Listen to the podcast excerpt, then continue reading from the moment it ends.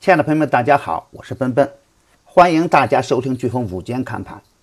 昨天受 A 股加入 MSCI 的影响，概念股普涨，其中有十九只个股的股价创历史新高。昨天上午啊，大盘还在窄幅的震动，尾市出现了突然的拉升，推动主要指标飘红。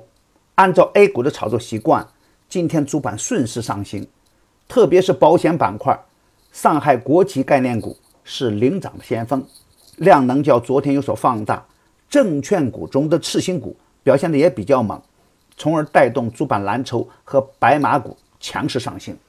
但是啊，由于整体的增量资金仍然不足，近期涨幅较大的题材股出现了获利回吐，新区概念股冲高回落，与主板明显形成了典型的跷跷板效应。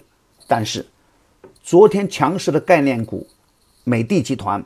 大华股份、必康股份、万华化学等股票，并未吸引到大资金的积极跟风，反映出市场的总体还是比较理性。涨停板中，除了新发的股票以外，更多的都是底部刚刚启动的股票，也反映出资金偏爱低价股的属性。主板表现强势，也需要中小创的配合才行。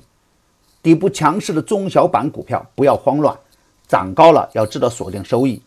盯着创业板指数来看，跟着中小创的底部强势股来干，也可以逢低布局刚启动的证券。要让追跌杀涨成为操作习惯。